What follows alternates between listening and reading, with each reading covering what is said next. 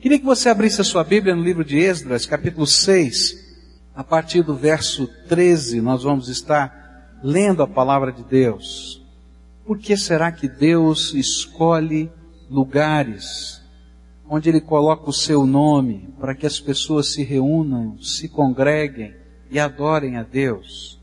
Por que era tão importante nos tempos lá do passado que aquele templo fosse construído, como esse texto nos ensina? E tentando responder a estas perguntas, esse texto vai nos ajudar a encontrar as razões. A palavra de Deus nos diz assim: Tendo recebido o decreto do rei Dario, Tatenai, governador do território situado a oeste do Eufrates, Setar Bozenai e os companheiros deles o cumpriram plenamente. E dessa maneira os líderes dos judeus continuaram a construir e a prosperar. Encorajados pela pregação dos profetas Ageu e Zacarias, descendente de Ido, eles terminaram a reconstrução do templo conforme a ordem do Deus de Israel e os decretos de Ciro, de Dario e de Artaxerxes, reis da Pérsia.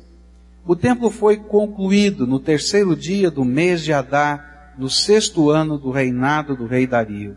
E então o povo de Israel, os sacerdotes, os levitas e o restante dos exilados celebraram com alegria a dedicação do templo de Deus. Para a dedicação do templo de Deus ofereceram cem touros, duzentos carneiros, quatrocentos cordeiros e como oferta pelo pecado de todo Israel, doze bodes de acordo com o número das tribos de Israel. E organizaram os sacerdotes em suas divisões e os levitas em seus grupos para o serviço de Deus em Jerusalém, conforme o que está escrito no livro de Moisés.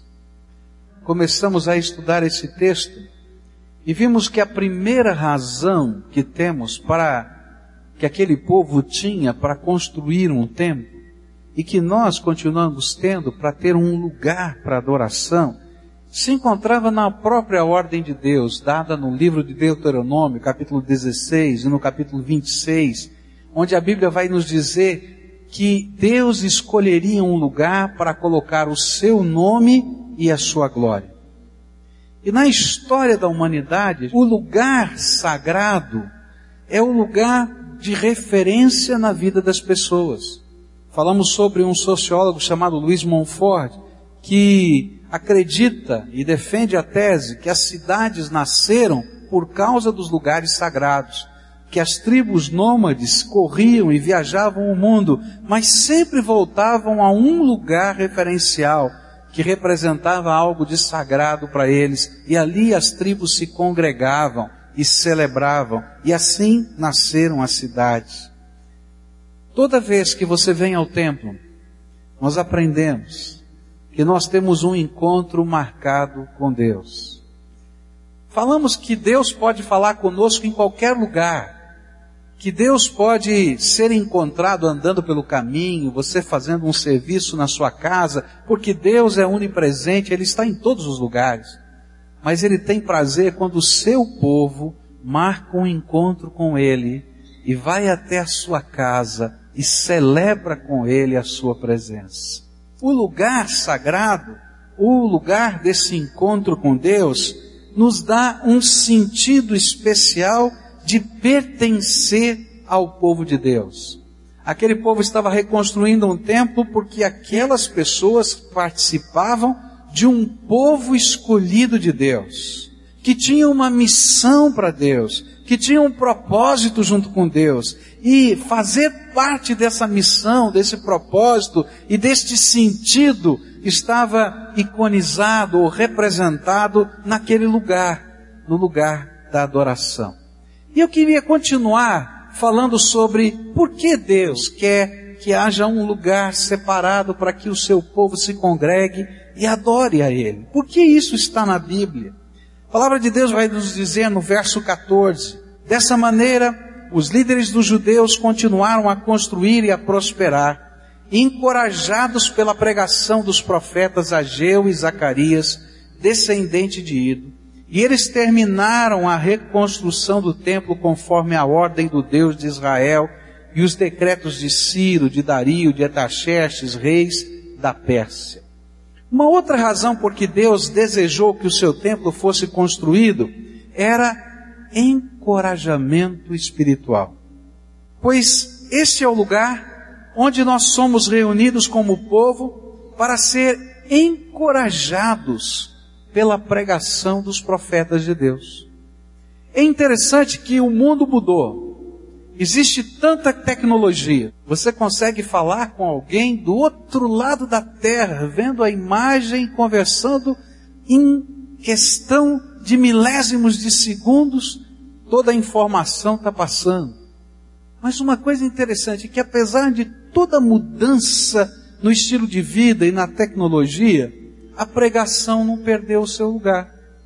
E por que que a gente vem a um lugar para adorar a Deus, cantar louvores, mas ouvir a pregação. É porque Deus usa os seus profetas. E ele coloca alguma coisa que é tremenda nos lábios dos profetas e no coração dos ouvintes. Nesse instante, quando eu estou pregando aqui, está acontecendo um milagre de Deus. Não no pregador apenas, mas em cada um de vocês. Porque a palavra de Deus é proferida, eu não tenho conhecimento das necessidades de todos vocês, eu não sei os problemas que vocês vivem, eu não sei as dificuldades que vocês estão enfrentando, mas o Espírito de Deus sabe. E à medida em que essa palavra está sendo anunciada, o Espírito Santo aí do outro lado começa um milagre. E é por isso que a pregação é algo tão tremendo. Porque o Espírito de Deus não está operando daqui para lá, mas está operando do teu coração para cá e daqui para o meu próprio coração. E essa é uma atuação de Deus no meio do seu povo. E de repente o Espírito de Deus começa a trazer respostas. Quantas vezes você procurou estar na casa de Deus para buscar de Deus uma resposta? E de repente alguém no corredor, não foi nem o sermão, te deu um abraço e te deu uma palavra de carinho. E de repente aquela palavra é uma referência divina para a tua vida. Você diz, puxa vida, Senhor, muito obrigado, porque o Senhor está falando comigo aqui. Queridos, Deus escolhe um lugar para que a gente pare tudo e diga, Senhor, eu vim aqui ouvir a tua voz. E na medida em que a gente vai estudando a palavra de Deus, a palavra de Deus nos encoraja e através dos profetas de Deus que proclamam a mensagem do Senhor, essa palavra vai sendo aplicada pelo Espírito Santo de Deus à nossa própria vida e ao nosso coração. E é por isso que a mensagem do Evangelho, a pregação, não caiu ainda em desuso. Apesar de todos os meios tecnológicos, Deus continua falando através da pregação. E é por isso que o inimigo tantas vezes trabalha para que você não escute a palavra de Deus. Porque ele sabe que a fé, segundo a Bíblia, vem pelo ouvir. É interessante que a Bíblia diz isso. A fé vem pelo ouvir. Ouvir o quê? A palavra que está sendo anunciada alguma coisa acontece dentro de nós, na medida em que a palavra de Deus está sendo trabalhada dentro da nossa vida. Existe uma velha ilustração, né? Que fala a respeito da comunhão do povo de Deus dentro da igreja, dentro do templo do Senhor, de irmãos junto com irmãos. Essa velha ilustração diz o seguinte: se você pegar uma brasa viva e tirá-la do braseiro, e colocá-la fora, o que vai acontecer? Essa brasa vai, vai apagar. Mas enquanto ela estiver no braseiro, ela vai se realimentar e reacender. E é isso que acontece quando nós estamos juntos aqui ouvindo a palavra de Deus, quando estamos juntos adorando ao Senhor, quando estamos juntos testificando daquilo que Deus já fez e continua fazendo nossa alma está sendo avivada pelo sopro de Deus no meio da gente. A pregação é como o avivar das brasas, não só pelo calor que elas comunicam entre si, mas também porque a pregação se torna o vento do Espírito Santo, soprando e avivando o ardor, a fé, a esperança e o amor. E se você quer ver a brasa do teu coração, da tua alma, da tua busca espiritual se apagar, se afaste da comunhão do povo de Deus. E não vai demorar muito tempo. Pode escrever isso. Não vai demorar muito tempo. Porque a gente vai perder o calor que comunica crente com crente, pessoa com pessoa, e o sopro do Espírito que vem através da palavra de Deus que está sendo trabalhada no nosso coração. Há uma canção antiga do século XIX, escrita por um ferreiro. E a história dessa canção é muito interessante. Ferreiro naquele tempo, ele usava brasas, carvão, um fole, não é isso? E ele aquecia o ferro de tal maneira que ele pudesse colocá-lo sobre a bigorna e bater com um martelo, e esse ferro encandecido pudesse ser moldado da maneira que ele desejasse. E ele estava lá trabalhando, e esse moço, esse homem, esse ferreiro, era um poeta, ele escreveu mais de 500 hinos diferentes. E ele estava lá soprando o seu fole, e lembrando de textos da palavra de Deus, e aí nasceu uma poesia que se tornou uma canção que cantamos aqui na igreja e em outros lugares. Diz assim: Aviva-nos, Senhor. Eis a nossa petição. Ateia o fogo dos altos céus em cada coração. Na medida em que a gente está ouvindo a palavra de Deus, é como se o fole do Espírito Santo estivesse soprando na gente. E às vezes Deus nos coloca sobre a bigorna. Sabe o que é bigorna? Aquele negócio de ferro bem forte, grande, pesado, que o ferreiro usava para colocar o ferro encandecido em cima e sentar a marreta.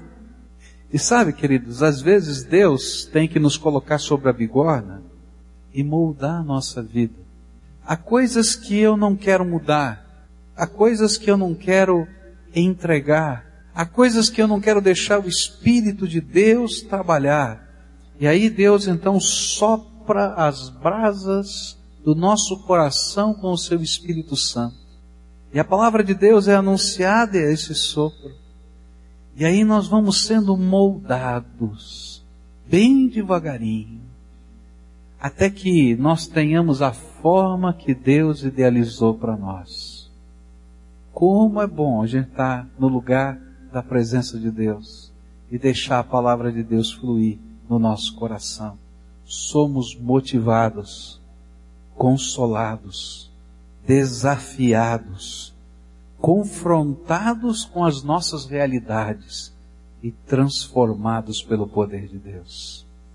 A palavra de Deus sopra soprando as brasas do teu coração e o Espírito Santo de Deus falando diretamente com você aí dentro da sua alma.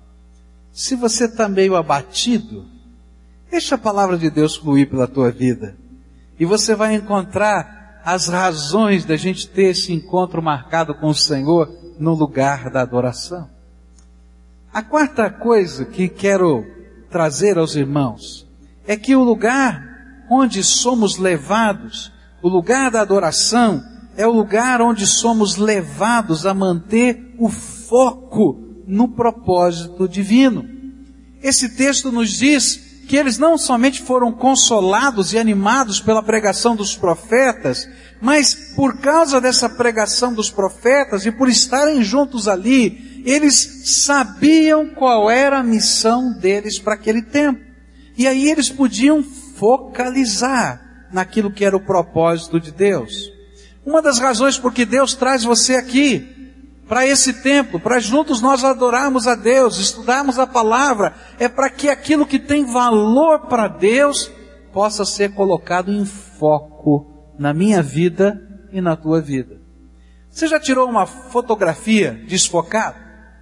Eu acho que todo mundo já tirou uma, né? Pelo menos uma. Se bem que hoje a tecnologia é tão grande que você, para conseguir tirar uma foto desfocada, tem que ser muito ruim.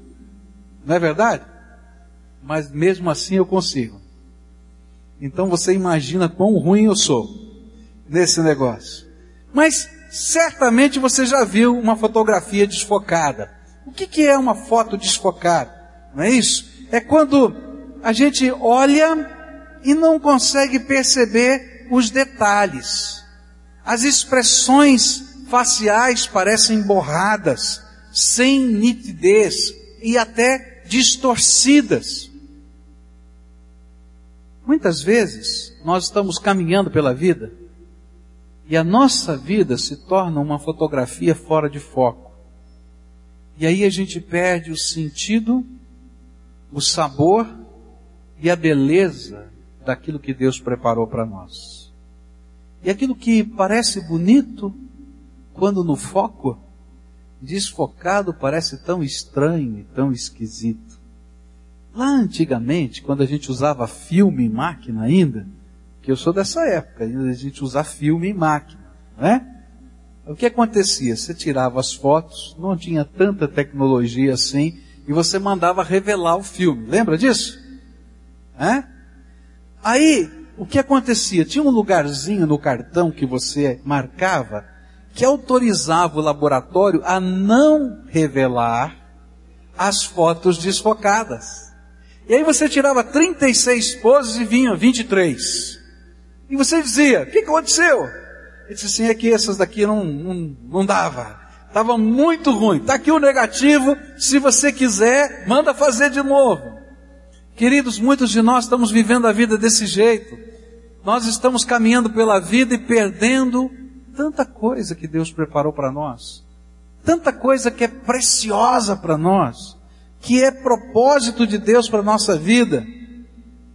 E sabe, quando Ele traz você para o lugar da adoração, para o lugar onde Ele coloca o seu nome, e quando Ele começa a encorajar você através da pregação e do testemunho de outras pessoas, através do estudo da palavra de Deus, Deus começa a ajudar você a colocar em foco a tua vida.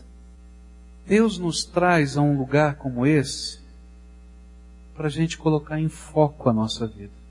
Porque muitas vezes, queridos, a nossa vida está focada naquilo que não tem valor e nem tem importância. E ainda que pareça um sucesso aos olhos de tantas pessoas e aos nossos próprios olhos, ela é um fracasso para nós mesmos, para os relacionamentos, para a nossa comunhão com o Pai, para a família. E aí a gente ouve a palavra de Deus e a gente tem um encontro marcado com o Senhor. E o Senhor começa a trabalhar isso na nossa vida. Ele começa a dizer, filho, eu tenho uma missão para você. E o mais importante não é isso que você está fazendo, nem aquilo outro. O mais importante é isso que eu quero acrescentar. E aí a nossa vida se coloca em foco. E ainda que as pessoas olhem para simplicidade, vão perceber uma beleza tremenda. Tem coisa mais simples, porque nós a vemos todo o tempo, do que um nascer do sol ou um pôr do sol? Nós vemos todos os dias, não tem nada de novo. Mas você já viu uma foto bem tirada de um nascer do sol ou de um pôr do sol? E de repente a gente é capaz de perceber uma beleza tremenda na coisa mais simples. Quando a nossa vida está focada no projeto de Deus e no propósito de Deus a beleza de Deus se vê nas coisas simples do nosso dia a dia. E aí Deus te traz a um lugar como esse. Você tem que parar tudo para ouvir a palavra de Deus. Ser motivado pela palavra, ser desafiado por essa palavra. Mas o Espírito Santo começa a dizer, filho, vamos colocar em foco algumas coisas. Eu quero dizer para você que tantas coisas contribuem no nosso dia a dia para a gente perder o foco. Eu não sei você, eu tenho que confessar isso para mim mesmo, diante de vocês. Como é fácil na minha própria vida eu perder o foco. Como é fácil a gente ser iludido pelas coisas que estão acontecendo, pelas coisas que parecem ser importantes. Como é fácil na nossa vida a gente trocar o prioritário pelo importante e o importante pelo fútil. E quando a gente vê, a gente já se perdeu. E Deus nos traz a um lugar. E Ele marca um encontro conosco. E Ele visita a nossa alma. É claro que Ele visita em qualquer lugar e em todo o tempo. Mas nesse tempo, quando você para tudo para ouvir a voz de Deus, Ele começa a trabalhar a tua vida e dizer, filho, eu tenho alguma coisa mais para você. E Ele começa a dar sentido, missão, propósito para cada um de nós. E quando a gente começa a viver isso, a gente descobre o valor do lugar da adoração. Ah, como é bom estar na presença de Deus. Como é bom.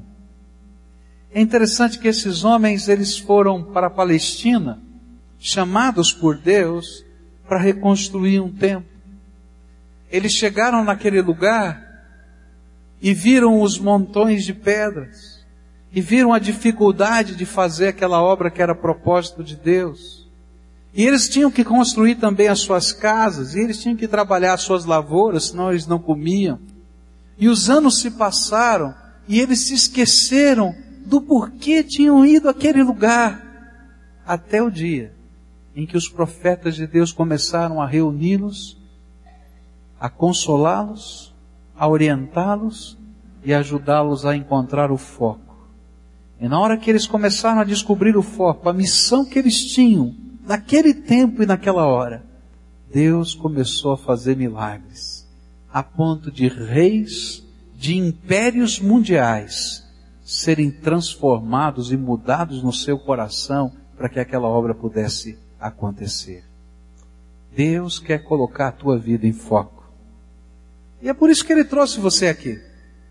Para ouvir a palavra de Deus, para ser animado por Ele, para ser consolado por Ele. E aí, esse lugar, lugar da motivação do Espírito, lugar do foco que o Senhor tem para nós, se torna um lugar da celebração e o lugar onde nós nos dedicamos ao Senhor. E a Bíblia vai nos dizer nos versículos 15 e 16: o templo foi concluído no terceiro dia do mês de Adar, no sexto ano do reinado do rei Dario. E então o povo de Israel, os sacerdotes, os levitas e o restante dos exilados celebraram com alegria a dedicação do templo de Deus. Queridos, sentido de dedicação daquele lugar, na verdade, era a dedicação das pessoas que estavam naquele lugar. Um templo que não congrega um povo que se dedica a Deus, perdeu o seu significado. E no mundo está cheio disso. Há vários templos que viraram um museu. E eu já visitei vários. Ou então uma peça de arqueologia.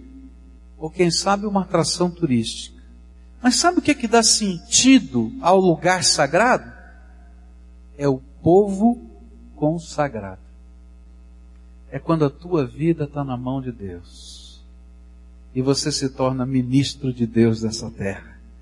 E quando nós estamos congregados aqui, somos o povo de Deus. E o Espírito de Deus tem liberdade de pairar sobre nós.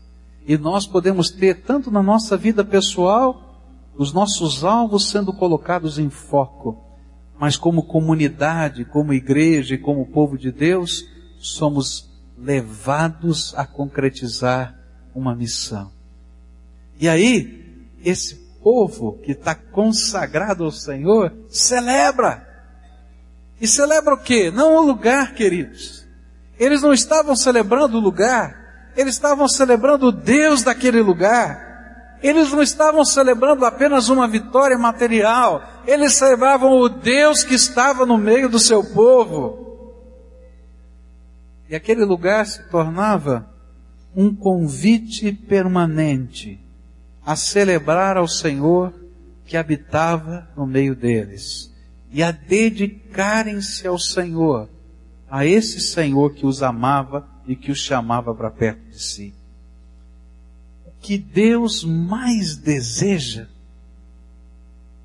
é que esse povo que é dele, congregado e consagrado, se torne instrumento da sua graça em toda a terra. Há uma irmã da nossa igreja, já idosa, e que outro dia conversava com ela, e ela então me falava dos domingos à tarde.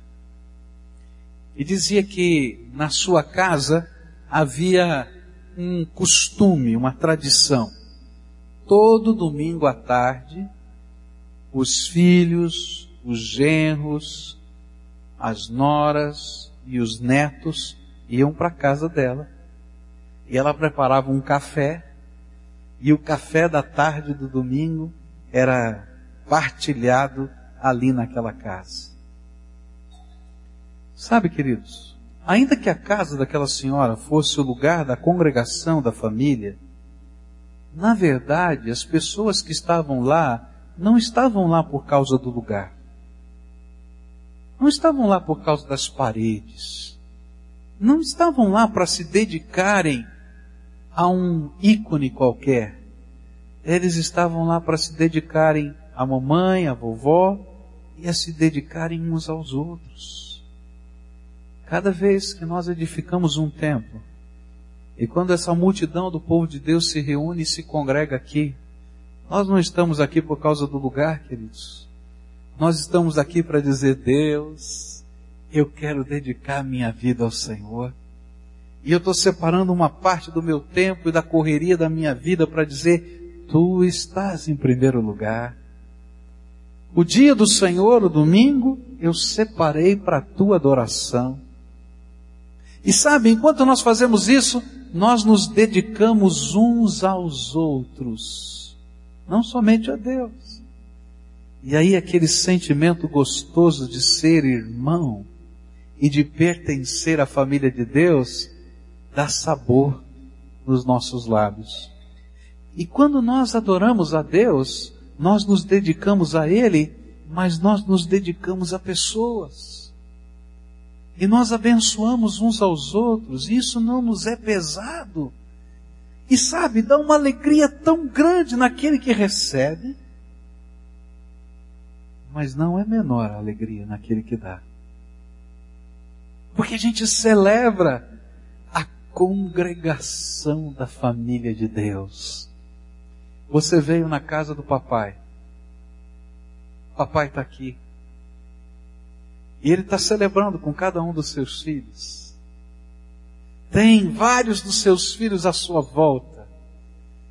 Mas como um bom papai, ele é capaz de conhecer o tom da voz de cada um de nós. E às vezes com um olhar, ler a nossa alma.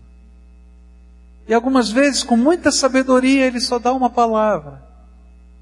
Mas uma palavra que coloca em foco a nossa vida que nos anima, que nos consola, que nos fortalece, que nos dá sentido de família, que nos ajuda a ser povo de Deus. Deus trouxe você aqui. Porque Ele tem alguns propósitos para você. Deus desejou construir, que nós construíssemos um lugar assim aqui.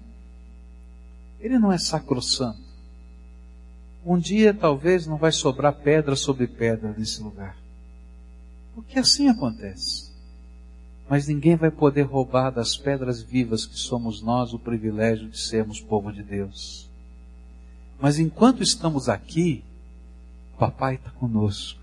Porque ele prometeu, Jesus prometeu, que onde estivessem duas ou três pessoas reunidas no nome dele, ele estaria ali ele prometeu que quando os seus discípulos, os seus amigos, os seus irmãos, porque ele é o nosso irmão mais velho, estivessem concordando em alguma coisa na presença do Pai, ele nos abençoaria.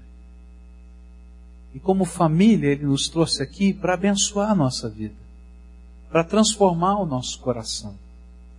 Hoje Deus colocou um pregador para falar com você. E Deus está fazendo um milagre, não na minha boca somente, mas no teu coração. E Ele está aplicando aí na tua alma uma série de pequenas coisas que Deus está dizendo, está vendo, filho? Eu quero te abençoar, eu quero mexer nisso. E sabe, Deus está dizendo para você, vamos melhorar essa fotografia? Está fora de foco. E vamos colocar a vida em ordem, colocar no foco. Agora, deixa eu te ensinar como. E aí as mãos do Todo-Poderoso vão virando, não é isso? Aquele, aquela regulagem da máquina para você colocar a tua vida em foco. E é esse Senhor Todo-Poderoso aqui no meio da gente que começa a fazer coisas tremendas entre nós. Eu hoje queria terminar essa mensagem dizendo para você, o sopro do Espírito que avivar o teu coração. Que a brasa que está quase apagando, o Senhor quer soprar o sopro do Espírito Santo sobre ela.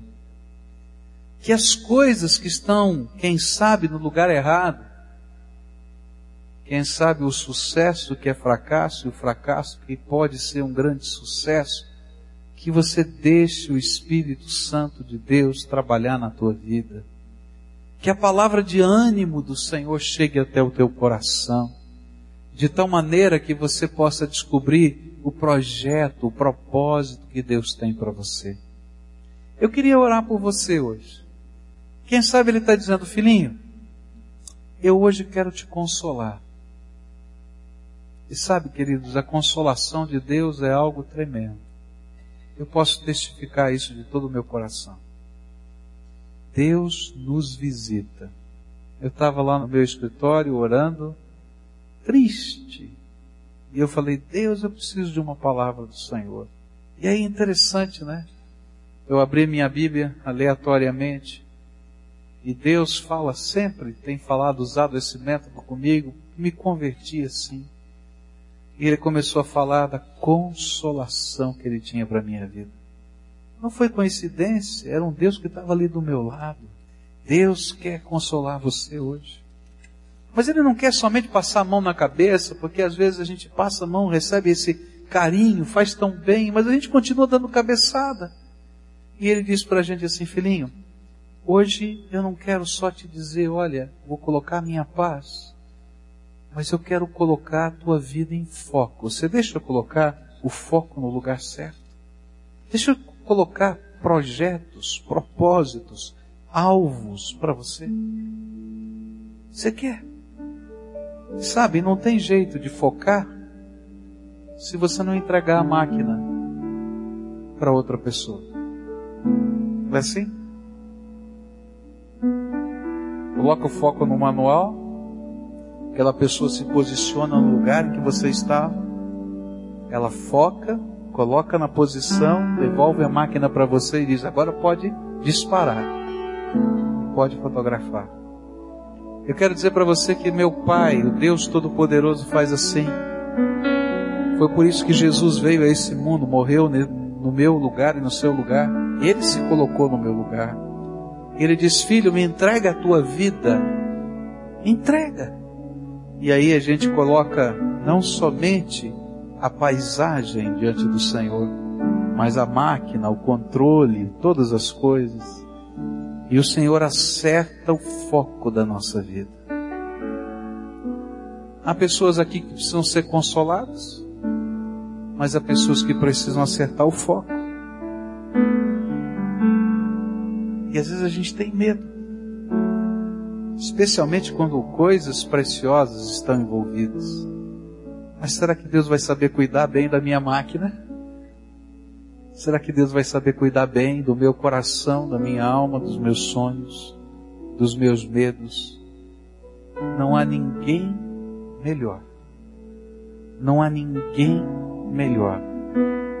Não há ninguém melhor para cuidar de você do que o Deus Todo-Poderoso. Deus quer consolar você. E aquilo que a gente está falando não é apenas uma palavra de ânimo, uma alta ajuda espiritual. pensa nisso não. Que o Senhor está aqui e Ele é poderoso.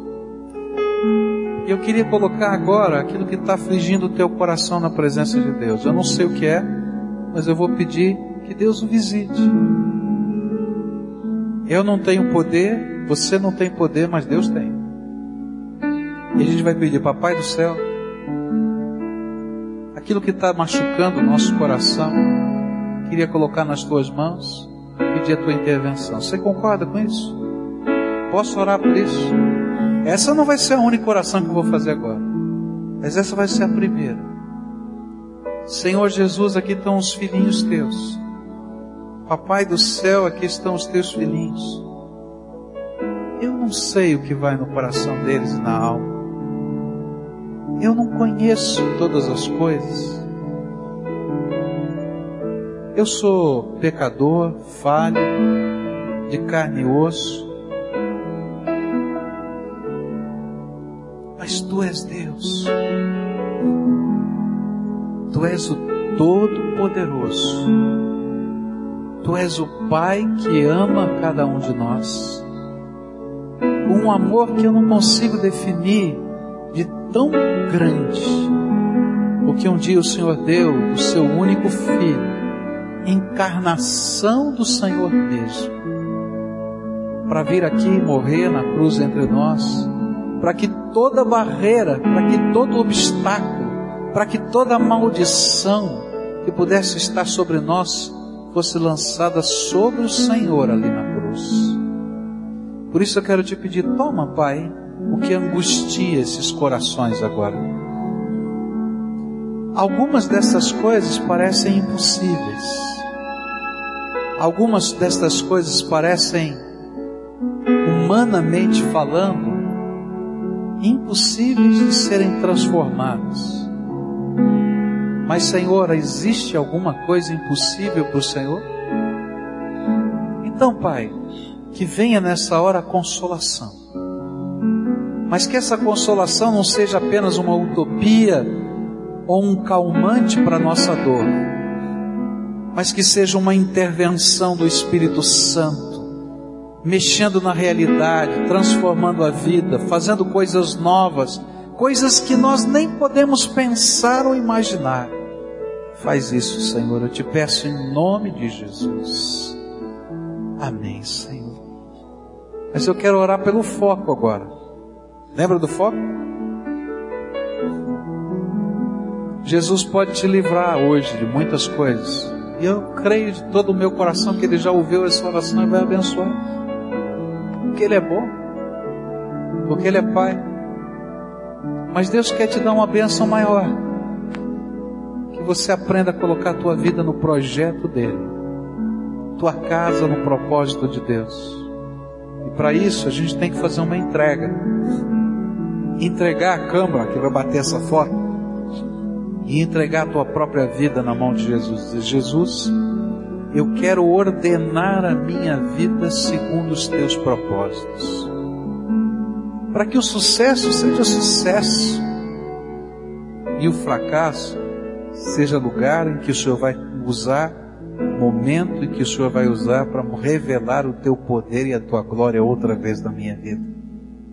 Você concorda com essa oração? Posso orar por isso?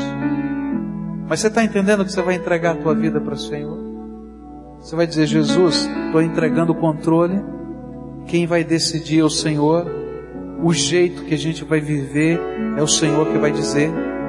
Os valores que eu quero seguir serão aqueles que o Senhor tem para minha vida, do teu jeito. Concorda com isso? Eu quero orar por você. Senhor Jesus, como é fácil para mim, e eu tenho que dizer isso diante dos meus irmãos que estão aqui, perder o foco. Basta um olhar mais rápido, às vezes uma corrida mais intensa. E eu quero te pedir, Senhor, toma minha vida nas tuas mãos toma a vida dos meus irmãos nas tuas mãos. E que o Senhor mesmo esteja colocando em foco aquilo que é prioridade como prioridade. aquilo que é importante como importante, e aquilo que é fútil como futilidade que pode ser tirada da nossa vida. E eu quero te pedir, Jesus, vem e nos dá sentido, nos dá a missão, enche o nosso coração e nos permite vivenciar algo novo, um projeto de Deus para nós, que é muito maior do que um lugar, muito maior do que uma organização, que é viver a graça do Senhor aonde o Senhor nos colocar. Põe a tua mão de poder agora, Senhor. E eu quero te pedir, Senhor, que o Senhor abençoe agora cada um dos teus filhos, abrindo as janelas dos céus e derramando do Espírito Santo sobre eles, e que eles sejam agora selados, marcados pelo Senhor, e que haja, Senhor, um testemunhar do teu Espírito no coração deles. Filho, você é meu, e eu tenho um propósito para a tua vida. Segura na minha mão eu vou te guiar pela vida. E que nós, Senhor, alegremente seguremos na mão do Senhor. Ó oh, Jesus, toma cada um desses teus filhinhos nas tuas mãos e conduz. E que, Senhor, na fraqueza deles, o Senhor revele o teu poder. E naquilo que parece ser força, a glória seja dada ao Senhor. Fica com eles. É aquilo que eu oro em nome de Jesus. Amém e amém.